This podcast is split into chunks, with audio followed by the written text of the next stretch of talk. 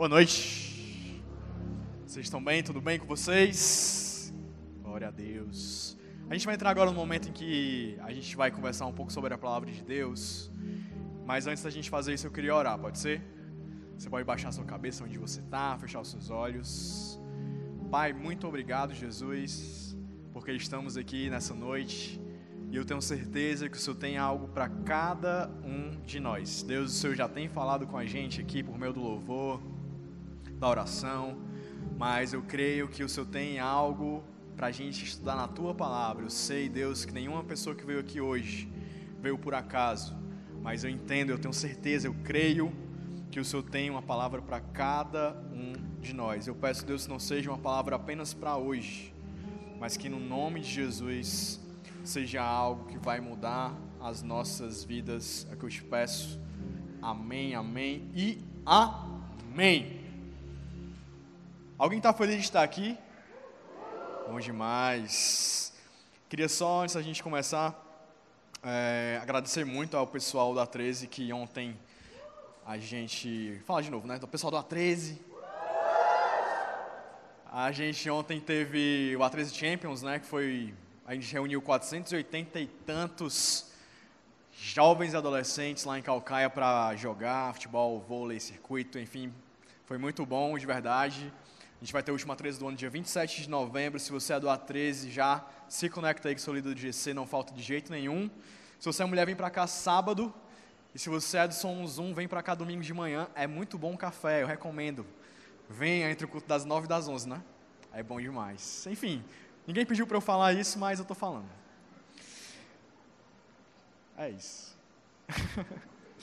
gente, hoje a gente está começando uma série. Queria me apresentar, pode ser que você não me conheça. Meu nome é Felipe, eu sou o coordenador do A13, que é o nosso ministério de adolescentes e jovens aqui na igreja. E hoje a gente vai começar uma série, como eu estou te falando. O nome da série é Uma Vida Abençoada. A gente vai falar sobre isso nesse domingo, é o primeiro, e mais dois domingos. Eu tenho certeza que Deus vai falar muito com você sobre como você tem uma vida abençoada. É justamente sobre isso que a gente vai trazer nessa série. E para você não perder nada, eu quero recomendar que você anote aí onde você está, coloque seu celular no modo avião, não caia na tentação de você passar a pregação com seu celular na mão, sem ele estar no modo avião. Eu creio que não vai acontecer nada urgente que precise de você pelos próximos 45 minutos. Então foca na palavra de Deus, porque ele tem algo para você e para sua família. Amém? Anota aí que vai fazer diferença. Também se eu falar alguma coisa que faz sentido para você, eu peço que você me ajude. Então você responde glória a Deus, aleluia. Fala mais, fala Deus, bate palma. Sou para Jesus, vale a pena. Tudo bem? Combinado? Então vamos lá. A gente vai falar hoje sobre uma vida abençoada e o tema de hoje principal é renovando a mente. Renovando a mente. E quando eu falo de renovação da mente a respeito de uma vida abençoada, a primeira pergunta que a gente tem que responder é: o que é uma vida abençoada para você? Porque se a gente fizer uma fila aqui com todo mundo e a gente for entrevistando cada um de nós e a pessoa responder essa pergunta, o que é uma vida abençoada? Eu tenho certeza que vão surgir diferentes respostas. Pode ser que você chegue para mim e diga: Felipe, eu creio que ter uma vida abençoada é se eu casasse com o amor da minha vida. Lá da infância, quando eu tinha 10 anos, eu tive aquela paixonite pela menina na terceira série. E até hoje, sabe, Felipe, eu penso nela, eu queria muito a encontrar. Então, se eu casasse com ela, eu teria uma vida abençoada. Ou fosse, talvez, você casar com uma modelo, aquela modelo assim, capa de revista. Aí você casar com ela, talvez fosse uma vida abençoada. Ou você casar com um homem muito rico, um empresário, sabe, aquele assim, como mais rico do Brasil, você casar com ele que vai te dar viagens, bolsas caríssimas, que vai viajar com você para Dubai, para o Havaí, para Ilhas Maldivas, ah, aí vai ser uma vida abençoada. Nunca mais pagar um boleto, vai ser então uma vida abençoada. Ou quem sabe você ganhar milhões, ou você tem um avião, ou você tem milhões de seguidores no seu canal do YouTube, ou você sabe se lá o que, você ser assim, aquela pessoa que está todo mundo atrás de você, ou você passar em um concurso, sei lá. Se a gente for perguntar para todos nós aqui, a gente vai ter diferentes respostas para o que é uma vida abençoada. Só que muitas vezes também, se a gente colocar uma lupa na vida dessas pessoas que alcançaram alguma dessas metas, ou seja, aquele, aquele cara que casou com uma mulher belíssima, ou aquele cara que é o famoso que está nas paradas de sucesso com uma música famosíssima e ganhando aí milhões de direitos autorais a cada segundo. Você vai parar, vai colocar uma lupa sobre a vida dele e você vai ver, muito provavelmente, uma vida não tão abençoada assim.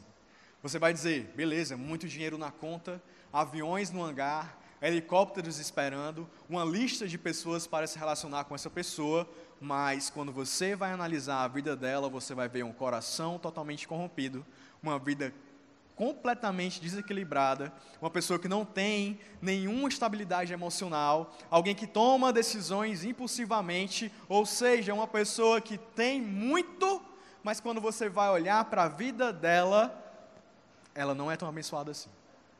Talvez você hoje, eu aqui, com as nossas contas para pagar, com o aluguel, com o meu apartamento financiado em 25 anos, que é da Caixa, mas um dia vai ser meu no nome de Jesus. Amém. A gente não trocaria a nossa vida pela vida deles. Porque quando a gente olha para a gente, a gente fala assim: eu tenho o meu Deus, eu tenho o meu equilíbrio, eu tomo minhas decisões baseadas na palavra de Deus, eu tenho a minha emoção na minha mão, estou aqui contido. Eu não troco por essa esse dinheiro, mas cheio de falta de paz. Ao contrário, existem pessoas que, se a gente olhar para a vida delas, a gente vai dizer: não é uma vida tão abençoada assim. E eu tenho um exemplo muito forte para mim, de verdade, a respeito disso, que é uma cliente lá do meu escritório, eu sou advogado, e essa cliente da gente, ela tem uma propensão genética a ter câncer. E ela já teve um câncer, venceu, mas ela está enfrentando agora, depois de alguns anos, um segundo câncer de outro tipo. E ela chegou agora recente para conversar comigo lá no escritório e veio dizer que o plano de saúde dela não estava cobrindo uma, um remédio caríssimo que ela precisa tomar, coisa de 20 mil reais a caixa do remédio. E ela chegou para conversar comigo e eu esperava, porque ela me antecipou a conversa pelo telefone, eu esperava que eu fosse encontrar com ela triste. Mas quando eu entrei naquela sala, a gente entrou junto, que ela sentou na minha frente, eu sentei do outro lado, e ela começou a falar para mim qual era a história dela, o que é que ela estava precisando e como é que ela estava se sentindo. Eu pensei, meu Deus, que força que eu estou vendo nessa mulher. Porque ela falou sim da propensão genética dela, que ela fazia exames anuais, semestrais às vezes para ver como é que ela estava, que já era o segundo câncer que ela estava enfrentando, que ela não imaginava como é que ela ia passar por uma quimioterapia de novo, e a família dela, e a filha dela, e a irmã dela, e a mãe dela, como é que iam se sentir. Mas ela olhou para mim e falou: Felipe, eu estou passando por isso, mas eu não vou dar um dia da minha vida para a tristeza. Eu não vou dar um dia da minha vida para a depressão porque eu estou passando por essa situação e a vida é curta, eu não vou gastar a minha vida triste. Eu vou continuar dançando com as minhas amigas quando eu puder, vou continuar trabalhando quando eu puder, vou continuar sorrindo, eu podendo dançar com elas ou não, mas eu não vou entregar a minha mente para a derrota e para essa doença. E aí eu olhei e disse: Meu Deus, como eu muitas vezes passo por problemas, problemas muito menores eu não tenho a mente dessa mulher. Talvez não fosse ela que tivesse ter pagado para mim, para a gente ter essa conversa. Talvez fosse eu que tivesse ter pagado para ela, para ela me contar o que ela está falando aqui. Porque eu quero te garantir, eu saí de lá muito mais edificado do que quando eu entrei. Quando ela começou a falar, meu olho começou a marejar, assim, de eu pensar, que história linda, que mulher forte. E é isso, às vezes a gente vê pessoas que a gente olha para elas e diz, aí tem uma vida abençoada. Mas quando a gente vai olhar para a mente da pessoa, para as emoções dela, nós enxergamos que a vida dela não é tão abençoada assim. O que isso quer dizer é que ter uma vida abençoada ou não depende muito mais do que está na minha mente do que o que está na minha carteira. Ter uma vida abençoada ou não depende muito mais do que está na minha mente do que está na minha garagem. Ter uma vida abençoada ou não depende muito mais do que está na minha mente do que quem está segurando a minha mão ou não. Depende muito mais do que está na minha mente do que está no resultado do meu exame. Depende muito mais do que está na minha mente do que está na boca das pessoas ao meu respeito. Ter uma vida abençoada começa na nossa mente. É por isso que Romanos 12, 2 diz, e você já conhece esse texto, quando Romanos fala: Não se amoldem ao padrão desse mundo, mas transformem-se pela renovação da sua mente, para que sejam capazes de experimentar e comprovar a boa, agradável e perfeita vontade de Deus. O que esse texto está falando é que para eu e você, a gente experimentar e comprovar, ou seja, experimentar uma vez e comprovar outra vez, e se provar de novo vai ter o mesmo gosto, e se experimentar de novo vai ter o mesmo gosto de novo. É como se fosse, sabe, eu sempre comparo assim, é como se fosse um Big Mac.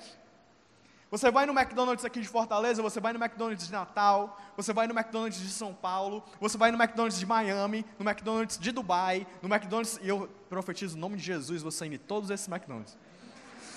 No McDonald's das Maldivas, no McDonald's de Nova York, no McDonald's de Portugal, vamos falar mais né, da Europa toda.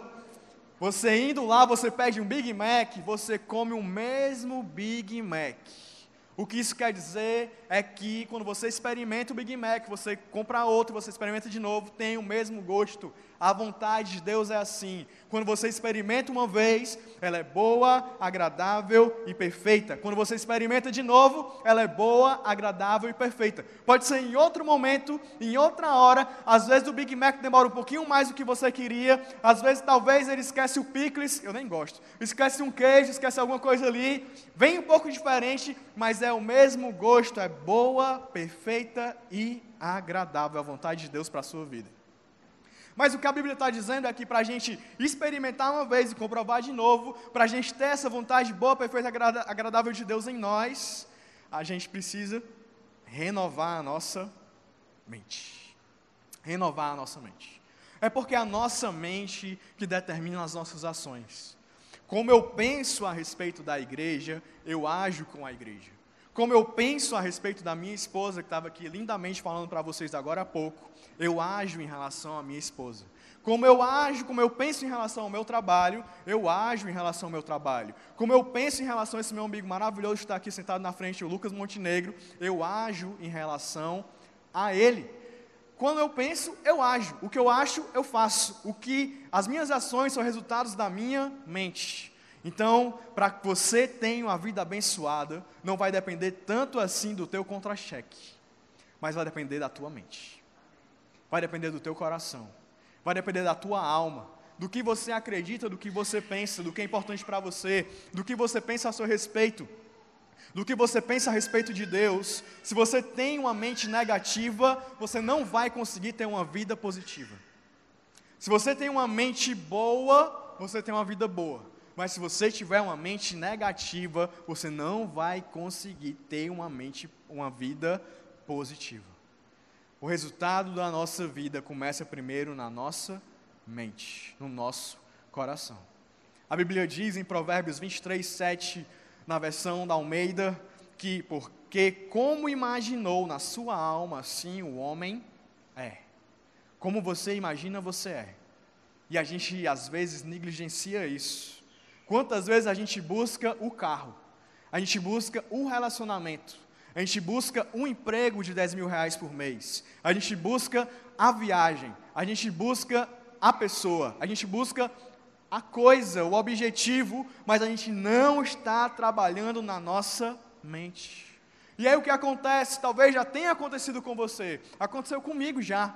E aí você sonha aquilo que você quer tanto, anos e anos e anos trabalha tempos e tempos e tempos, e aí quando você recebe, você diz: Ah, não era tão bom assim. Porque a tua mente não é uma mente que estava alinhada com o que Deus tinha para a sua vida. Porque você pode ter todo o dinheiro do mundo, se a tua mente não estiver bem, você não vai estar bem. É por conta disso que a gente vai focar hoje em como a gente vai renovar a nossa mente, porque a mudança que a gente quer está na mudança da nossa mente. Amém? Alguém quer mudança da mente aqui hoje? Glória a Deus. Então anota aí o primeiro ponto que a gente vai conversar agora. A gente vai conversar como você mudar a tua mente de uma mentalidade de escassez para uma mentalidade de abundância. E para fazer isso, você vai abrir a tua Bíblia em João, no capítulo 6.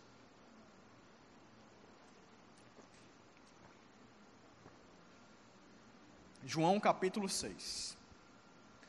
João capítulo 6, a gente vê uma passagem que Jesus ele estava pregando para um grupo de pessoas em um lugar bem afastado de qualquer cidade. Estava mais ou menos um dia de viagem de qualquer cidade. E aí Jesus estava pregando para essas pessoas e já estava há bastante tempo pregando para elas. E ele chega em um momento em que ele fala: Nós precisamos alimentar essas pessoas, porque se a gente não alimentá-las, elas vão acabar desmaiando pelo caminho para chegar em uma cidade em que elas possam comer.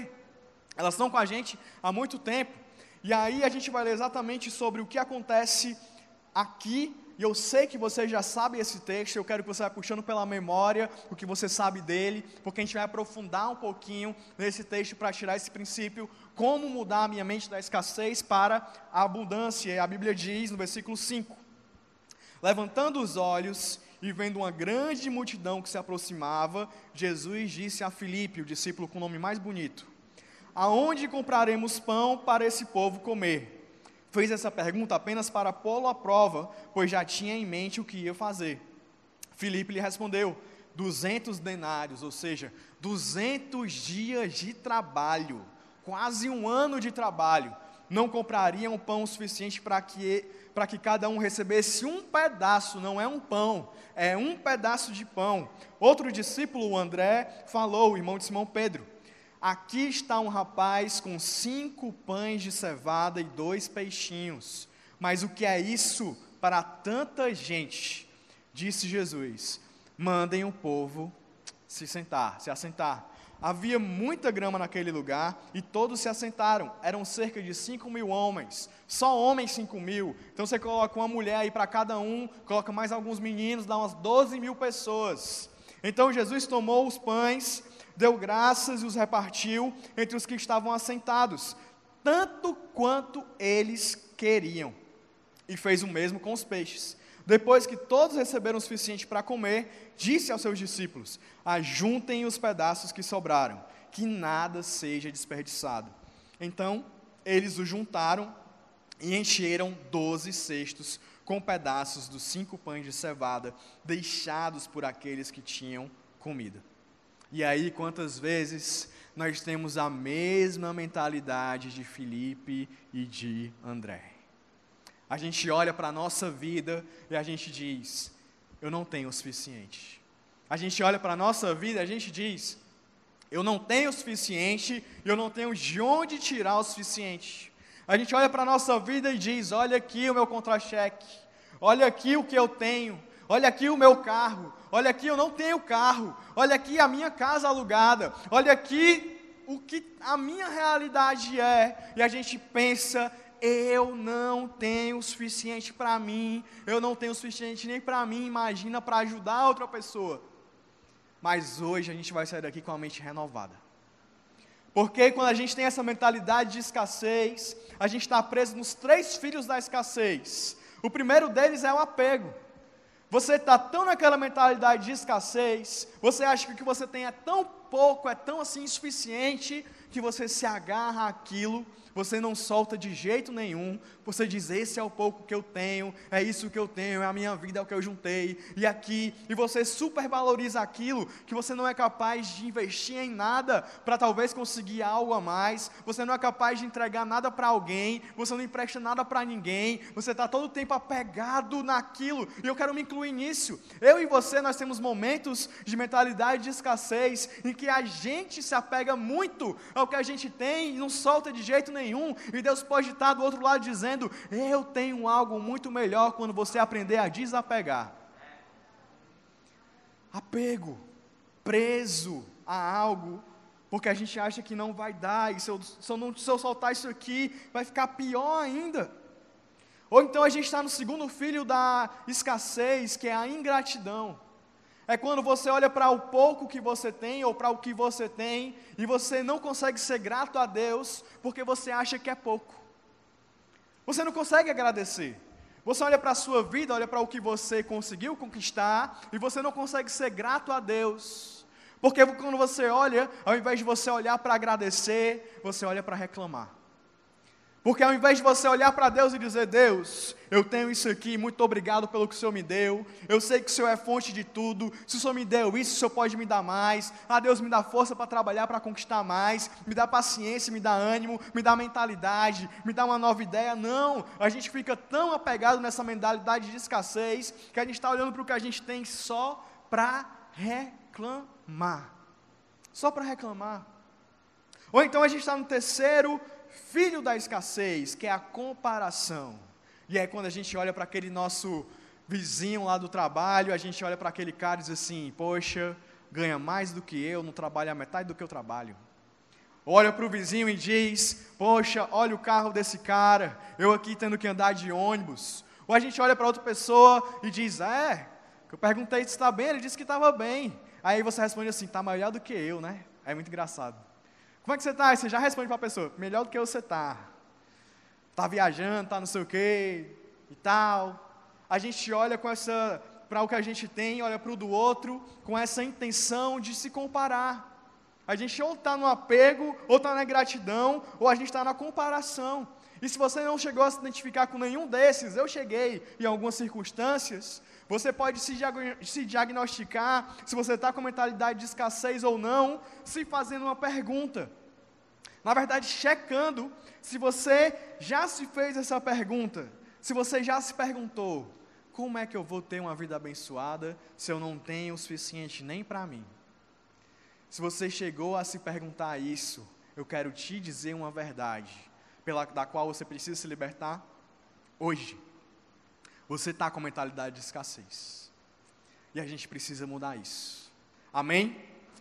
Esse é um sintoma, esse é um diagnóstico. A gente precisa mudar a nossa mente para a gente entender que a gente tem o suficiente para a gente desfrutar e mais ainda para a gente abençoar outras pessoas. Aquele menino, ele estava nessa situação. Ele só tinha o almoço dele o lanche para ele fazer a volta para casa e para ele comer em casa. E aí os discípulos chegaram perguntando: quem é que tem alguma coisa aqui para a gente ver se tem como a gente, sabe, distribuir entre todos para que todos comam? E só o menino tinha cinco pães e dois peixes. Cinco pães e dois peixes diante de uma multidão com fome. É tipo quando está você só com recheado, está todo mundo com fome, só você levou o recheado, porque você é prevenido. E aí chegou a hora da fome, você tem que comer. Aí você pega ele aqui assim, ó. Para ninguém ouvir, ninguém fingir. Esse menino ele estava com essa mentalidade, eu tenho certeza.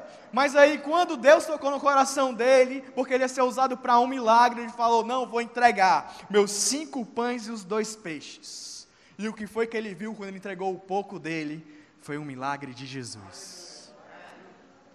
Ah, a gente está com a mentalidade de escassez, olhando para o que a gente tem, achando que a gente tem pouco.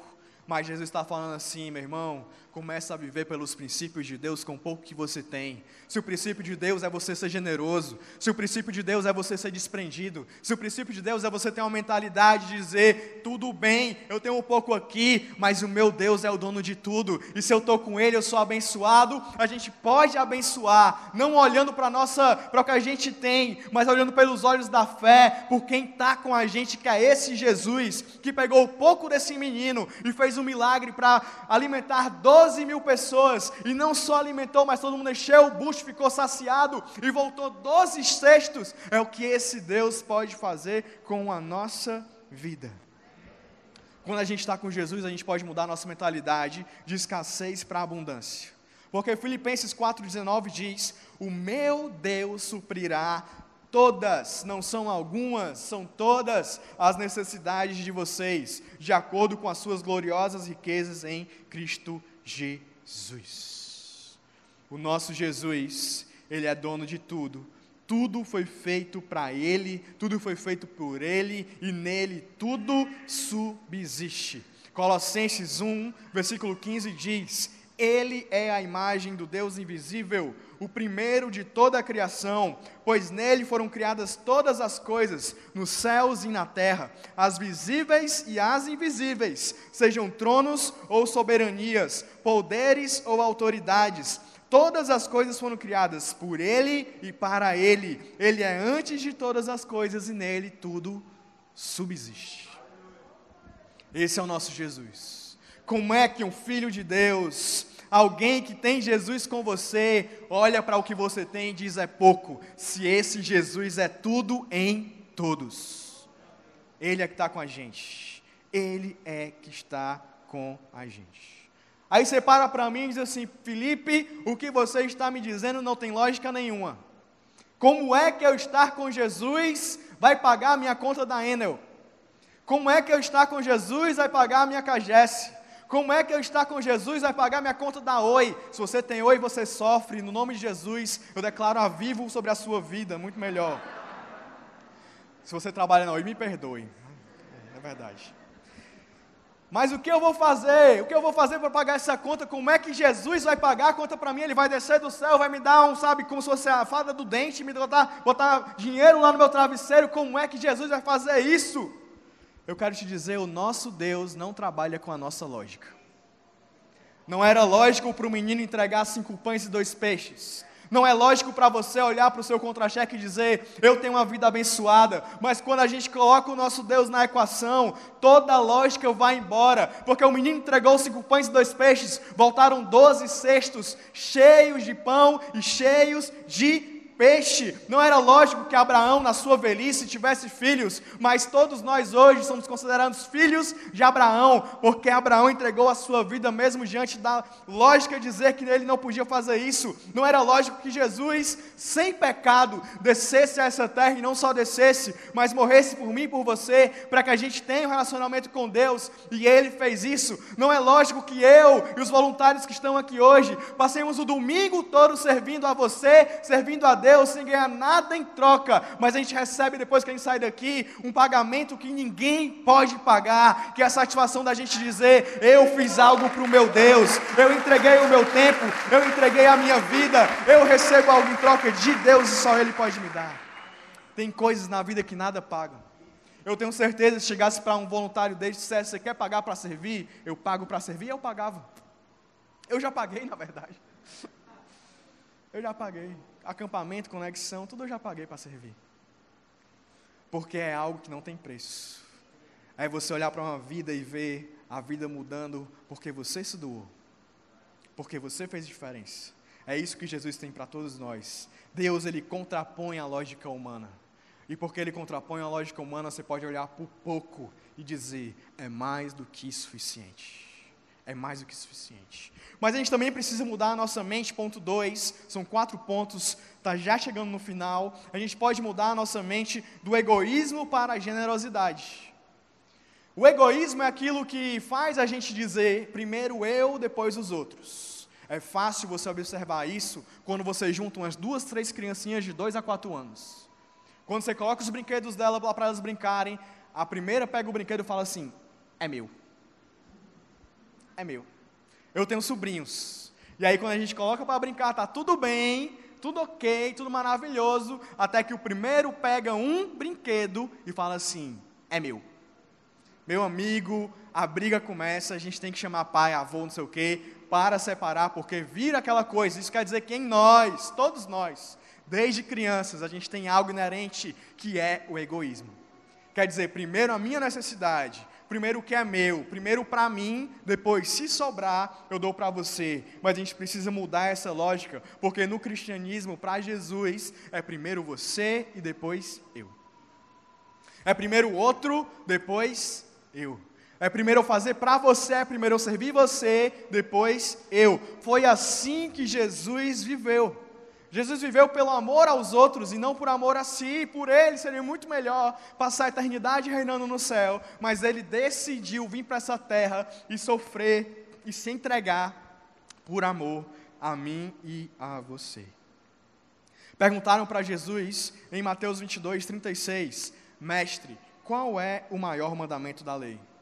Respondeu Jesus: Ame o, ame o Senhor, seu Deus, perdão, de todo o coração de toda a sua alma e de todo o seu entendimento. Esse é o primeiro e maior mandamento. E o segundo, semelhante a ele, é: ame o seu próximo como a si mesmo. Quanto mais a gente tem a nossa mentalidade renovada, menos a gente fica apegado a coisas materiais. Quanto mais a gente tem a nossa mentalidade renovada, mais a gente está disposto a dar, a abençoar e a repartir. a gente entende que a gente não está nessa vida para deixar uma herança, mas a gente está nessa vida para deixar um legado. Legado quer dizer deixar coisas na vida de pessoas. O egoísta, ele deixa riqueza. O generoso, ele deixa um legado. A pergunta que eu quero te fazer é justamente essa: O que é que você quer deixar? O que é que você quer deixar? A gente acabou de ver um vídeo sobre a história do Tiago. E eu até me emociono quando eu vejo, porque eu sei o que é que ele vivia antes. Eu vi as fotos do Tiago no forró no sítio. Eu vi as fotos do Tiago com. Cadê ele? Está aqui ele. Eu vi as fotos do Tiago. Eu sei o que ele fez. Mas quando eu olho para ele hoje, eu vejo um cara totalmente transformado por Deus. Eu vejo um cara renovado, um cara que está influenciando pessoas ao redor dele. Um cara que, quando você vê os frutos que ele está dando, você percebe que é Deus agindo na vida dele e por meio dele. Isso não tem preço. Você olhar para esse lugar e ver que eu também sou fruto disso. O meu amigo Montenegro aqui é um fruto disso. Montenegro também tinha a vida toda errada. Podia gravar um vídeo qualquer dia desse. Mas Deus, Ele age nisso. E aí você diz, meu Deus, há investimentos que eu faço que dão 1% de lucro, 2%, 3%, 15%. Se der mais que isso é pirâmide, cuidado. Mas investir na vida de pessoas não tem preço. Deixar um legado pessoas serem carta, de daqui a anos o Tiago poder dizer, naquele dia na videira mudou a minha vida, e ele poder falar o nome de pessoas que fizeram parte disso, e quem sabe você fez parte disso também, nem que seja com 1%, com a tua contribuição, mas você fez a diferença para que famílias fossem alcançadas. Meu amigo, isso não tem preço. É deixar legado, isso deixa a nossa marca, isso é a expressão da generosidade. E a gente tem que mudar a nossa mente para que a gente possa dizer: primeiro o outro, depois eu. O mundo, ele não precisa de mais egoístas. O mundo precisa de mais pessoas generosas. Glória a Deus.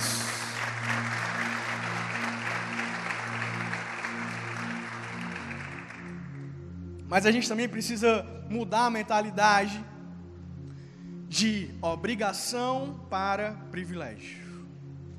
Algumas vezes a gente tem no nosso coração que sermos generosos, que investimos no reino de Deus, é uma obrigação. E eu quero dizer isso muito claramente aqui: isso não é uma obrigação sua. E a gente tem isso no nosso coração como obrigação, porque as pessoas estão sempre falando disso. Os pobres estão sempre batendo na nossa porta e pedindo uma ajuda, no nosso carro e pedindo uma ajuda, entram num ônibus e pedem uma ajuda. As pessoas estão sempre falando generosidade na igreja e você fica naquela, é uma obrigação, eu tenho que dar, eu tenho que fazer. E quando você está nessa mentalidade de obrigação, você está com a mentalidade errada a respeito desse assunto, porque não é uma obrigação, é um privilégio seu contribuir. É um privilégio seu. Você não deve é, agir com obrigação, mas você deve agir fazendo questão. Eu quero participar porque é um privilégio. Eu quero ajudar outras pessoas. Eu quero investir no reino de Deus. Eu quero fazer uma diferença. É um privilégio nosso fazer isso. Um privilégio. 2 Coríntios 8, isso fica muito claro. Nessa carta à igreja em Corinto, ela diz exatamente assim, no versículo 1 do capítulo 8. Agora, irmãos, queremos que vocês tomem conhecimento da graça que Deus concedeu às igrejas na Macedônia. Ou seja, ele vai começar a falar agora sobre as igrejas na Macedônia. Ele diz: no meio da mais severa tribulação, porque era uma igreja que era perseguida, as pessoas tentavam matar, falavam mal, perseguiam. A grande alegria e a extrema perdão, pobreza, ou seja, eles também tinham uma grande alegria, mas eles também eram extremamente pobres, o que quer dizer que mesmo aquele que não tem tantas posses pode viver numa grande alegria. Eles transbordaram em rica generosidade. O que quer dizer também que, mesmo diante da extrema pobreza, há alegria em ser generoso, pois dou testemunho de que eles deram tudo quanto podiam e até além do que podiam, por iniciativa própria eles nos suplicaram insistentemente o privilégio de participar da assistência aos santos. E não somente fizeram o que esperávamos, mas entregaram-se primeiramente a si mesmos ao Senhor e depois a nós, pela vontade de Deus. E é um privilégio nosso participar da vida dos outros. É impagável você contribuir de algum modo para a mudança da vida de pessoas. Investir em vidas não tem preço. E mesmo que fosse uma obrigação, era nosso dever como cristãos dizer: é uma obrigação, pois eu vou fazer muito mais. Porque é assim que Jesus nos ensina. Ele diz: se alguém bater na tua face, você dá outra. Se alguém pedir para você andar uma milha com ele, anda duas. Se alguém pedir para você a tua túnica, você dá também a tua capa. Se fosse uma obrigação, eu ia fazer muito mais do que obrigação, mas eu entendo que não é obrigação, é um privilégio meu e seu a gente investir na vida de outras pessoas. E a gente tem que mudar a nossa mentalidade para entender isso. É um privilégio eu participar. Eu faço questão de participar. Sendo pobre, sendo rico, sendo qualquer coisa, eu vou fazer a minha parte. A gente também tem que mudar nossa mentalidade, ponto 4 da tristeza para a alegria. E aqui é claro que eu estou falando da tristeza que muitas pessoas têm, e está amarrado em nós o nome de Jesus, de dar. É aquele menino que eu te falei, de estar tá com recheado aqui, todo mundo com fome, ele abre assim. Ou então aquela pessoa que senta na mesa com a comida e está todo mundo sem comer, não chegou de ninguém. Aí ela pergunta assim: alguém quer um pedaço? E aí você pede a Deus para que a pessoa diga que não quer. E se alguém pede, você entrega, mas entrega assim, ah, demônio. Às vezes a gente está fazendo nossa generosidade desse jeito, com o nosso coração pesado, com tristeza, mas a gente precisa mudar e a gente entender que aquilo é um momento de alegria. Como diz 2 Coríntios 9, 7, cada um dê conforme determinou em seu coração, não com pesar ou por obrigação, pois Deus ama quem dá por alegria. Talvez a nossa falta de alegria venha justamente porque a gente não entende que esse momento de dar, investir no reino de Deus, ajudar outras pessoas, é algo espiritual. Existem coisas que a gente faz nessa terra que são coisas físicas, mas que movem no mundo espiritual. Quando você está aqui na adoração, você levanta a sua mão, começa a adorar a Deus, você está fazendo algo físico aqui, mas que tem uma implicação sobrenatural.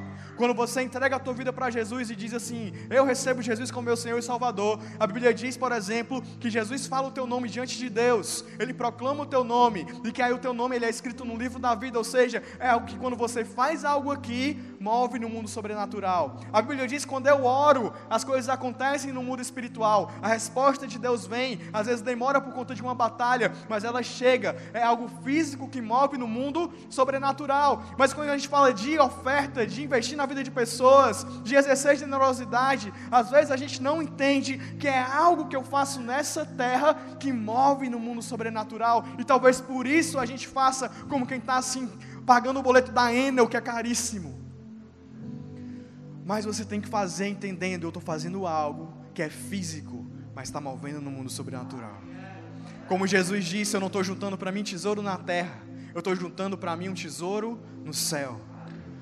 Quão investimento bom é investir no reino de Deus. Talvez isso quebre um pouco em nós essa tristeza que tem, mas a gente tem que, ainda além disso, não ter só alegria no momento de dar, mas a gente também tem que ter alegria na nossa vida em todos os momentos. Talvez você esteja aqui hoje e você olha para si e você tem trazido contigo uma tristeza, assim, sabe? Talvez quando eu falei no começo você tenha mais se identificado com as pessoas que têm posses e estão bem, mas estão tristes, do que as que não têm estão bem. Talvez você precise dessa alegria que eu vou te falar agora, que é a alegria que Paulo fala em Filipenses 4:4. Porque a igreja de Filipos também era uma igreja perseguida. Mas ele escreve para eles e diz: alegrem-se sempre no Senhor. Não é alegre-se nos momentos bons. Não é se alegre no churrasco, no rodízio. Não é se alegre no começo do mês quando o dinheiro está na conta. Ele fala: alegrem-se sempre no Senhor, mesmo na perseguição. E aí ele repete, ele fala: novamente direi: alegrem-se. A gente tem que mudar nossa mentalidade para trazer essa alegria em todos os momentos em todos os momentos. Eu quero te dizer, você pode se alegrar. A nossa oração tem que ser a oração de Abacuque 3,17, que diz: Mesmo não florescendo a figueira, não havendo uvas na videira, mesmo falhando a safra de azeitonas, não havendo produção de alimento nas lavouras, nem ovelhas no curral, nem boi nos estábulos, ainda assim eu exultarei no Senhor e me alegrarei do Deus da minha salvação. A circunstância ela pode ser ruim e adversa, mas eu e você, nós vamos nos alegrar no Senhor, nós vamos exultar a Deus, nós vamos louvar a Deus. Nós estamos passando pela situação ruim, mas nós estamos com Ele. Isso só é possível quando a gente tem a paz de Jesus no nosso coração. Jesus ele fala a respeito dessa paz em João no capítulo 14, no versículo 27. Ele diz: Deixo-lhes a paz, a minha paz lhes dou, não a dou como o mundo a dar não se perturbem os seus corações, nem tenham medo. A paz que o mundo dá para a gente é essa paz. A gente está bem com a pessoa que está com a gente, está tudo bem, mil amores, estamos maravilhosamente bens. Mas a pessoa briga com a gente por causa de uma besteira, a gente se acaba em choro, procura todo mundo, quer o conselho, vai se acabar, e eu vou eu não tenho mais sentido, e não sei o que, e acabou-se. O dinheiro está na conta, está tudo bem. Pagou o boleto da Enel, né? Estou falando muito disso, é porque está alto que só lá em casa. Pagou o boleto da Enel, o dinheiro acabou, a paz foi embora. Ah, tá tudo bem, mas chega o resultado do exame, se acaba. O que Jesus está falando para mim e para você é: eu te deixo a paz, não a paz como o mundo te dá. Não se perturbem o seu coração e nem tenham medo. Essa paz é a paz em meio ao caos em meio à doença, em meio à tristeza, em meio ao pouco dinheiro, ao muito dinheiro, a pessoa está com você, não está com você, a você ser traído, a você não ser traído, a pessoa está com raiva de você, não está com raiva de você, enfim, não interessa, é meio-dia no calor, é de noite no frio, é paz todo o tempo, a paz em Jesus. E ele ainda diz mais, diz mais, no João, em João 16, 33, ele fala: Eu lhes disse essas coisas para que em mim vocês tenham paz. Nesse mundo, vocês terão aflições, contudo, tenham bom ânimo. Eu venci o mundo. Se você está aqui hoje e você não consegue ter essa paz para que você possa viver alegre em qualquer situação, eu quero te falar: o que você precisa não é de mais dinheiro na sua conta, não é do médico dizer que está tudo bem, não é da pessoa que você tanto esperou dizer que está tudo bem com você, não é do teu pai te perdoar, não é, sabe, de você perdoar alguém. Sim, todas essas coisas são boas e talvez você deva buscá-las mesmo. Mas não vai adiantar nada você ter isso se você não tiver a paz de Jesus. Porque se não for a paz de Jesus, é a paz do mundo. E a paz do mundo vai ser essa: conseguir o que eu quero. Talvez não fosse tão importante assim. Mas a paz com Jesus é as pessoas te tiram o que você tanto queria e você diz: a paz de Jesus não tem quem tire de mim, porque foi Jesus que me deu.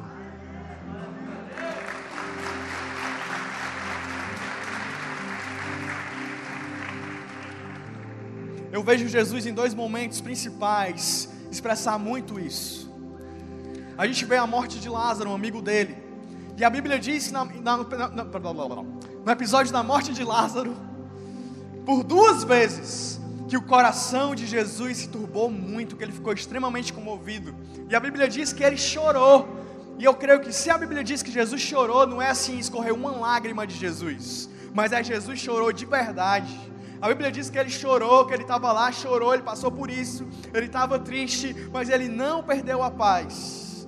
Quando ele passou por esse momento, ele parou e disse assim: olhou para o céu e falou: Pai, eu estou olhando para ti agora e estou te pedindo aqui em voz alta para que as pessoas saibam que o Senhor me ouve. E aí ele olha para a tumba em que Lázaro estava e diz: Lázaro, sai daí para fora. E Lázaro ressuscita e sai mesmo depois de quatro dias de falecido. Jesus ele estava triste sim, mas a paz dele não foi embora. E ele determinou sobre a vida dele, ele falou: Vem, Lázaro, vem para fora. Deus me ajuda, vem para fora, Lázaro. E Lázaro ressuscitou. Depois eu vejo Jesus passar pela mesma coisa, parecida no Getsemane, em que ele sabia que ia ser traído, não só ia ser traído, mas ia ser açoitado, julgado injustamente, carregar uma cruz até o lugar em que ele ia morrer, ia morrer morte de cruz. Ele estava lá naquele jardim, orando a Deus antes disso tudo, e ele olhou para Deus e falou: Pai, se for possível, se for da tua vontade, afasta de mim esse cálice, mas seja feita a tua vontade, não a minha. E ele passou por toda essa situação, mas ele passou em paz. Ele passou em paz. Essa é a paz que a gente precisa. Essa é a paz que eu e você precisa. É a paz que a gente precisa para que a nossa mente seja renovada, para que algo mude em nós, na nossa alma, na nossa mente, no nosso coração. E é essa paz que Jesus está disponível para nos dar. É essa paz que a gente tem que parar hoje e a gente orar e a gente pedir a esse Deus para que Ele renove a nossa mente. Amém.